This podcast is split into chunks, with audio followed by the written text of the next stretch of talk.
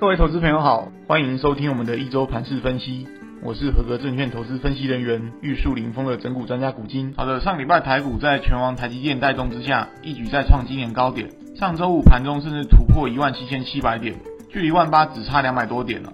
不过中小型股这边走势比较温吞，连续好几天都收上影线，显然上档获利了结，卖压不轻哦。好，像重点来了，再过两个礼拜的交易就要跟今年说再见，后续行情要怎么应对了？我想应该很明确，这个时间点我会开始变得比较保守，特别是中小型股的操作，那还是分两个部分来讲啊，加权指数还有贵买中小型股。指数部分，我认为在本周三结算前后。都还有机会挑战高点，说不定外资放圣诞节还有新年长假这个前戏哦，应该还想再冲一波也说不定。那至于中小型热门股，我想大家近期都感受到了五个字哦，那就是越来越难做。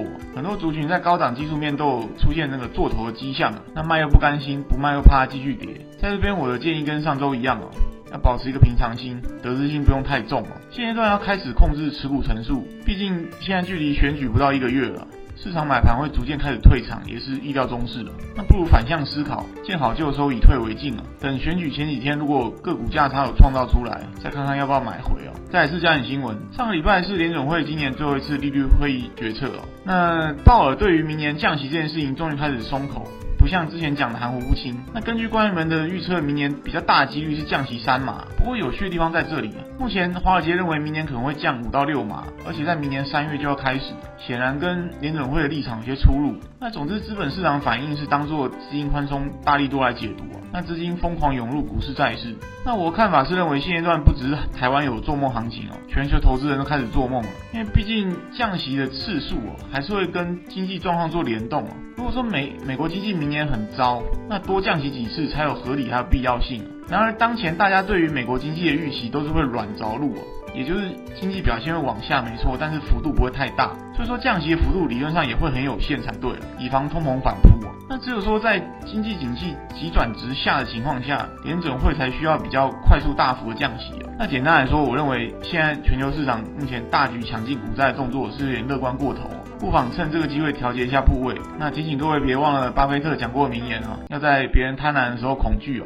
最后跟各位报告强势族群，上周筹码集中的族群比较零星分散了，除了周五强势上攻钢铁股之外，那钢铁股这边也是一个谷底已过低基期的概念了。那中钢从二零二一原物料景气大循环之后，这两年常常都在讲春燕来了，那也常常都讲错，那这是准不准不清楚。不过操作上应该可以比照先前的散装来处理啊，短线上应该也是一波到顶的走势。那筹码发散的部分，则是一些先前涨多的族群啊，像折叠机还有光通讯。那如同刚才所说的。我认为在选前这个月，像这种短线涨多、股价高基期的个股，是特别要提高警觉的。以上提供给大家参考。好的，节目到此进入尾声。股市行情变化难测，但也充满机会。我们所能做的就是充分做好准备。我在投资机关点的粉丝团上也会分享每天关盘重点给大家参考，希望对各位操作有帮助，在股市里能稳中求胜。最后不免俗套跟大家说，如果以上内容各位觉得有帮助，请记得按赞、分享、开启小铃铛，顺便加入投资机关点的粉丝团。我是整股专家古今，我们下次见。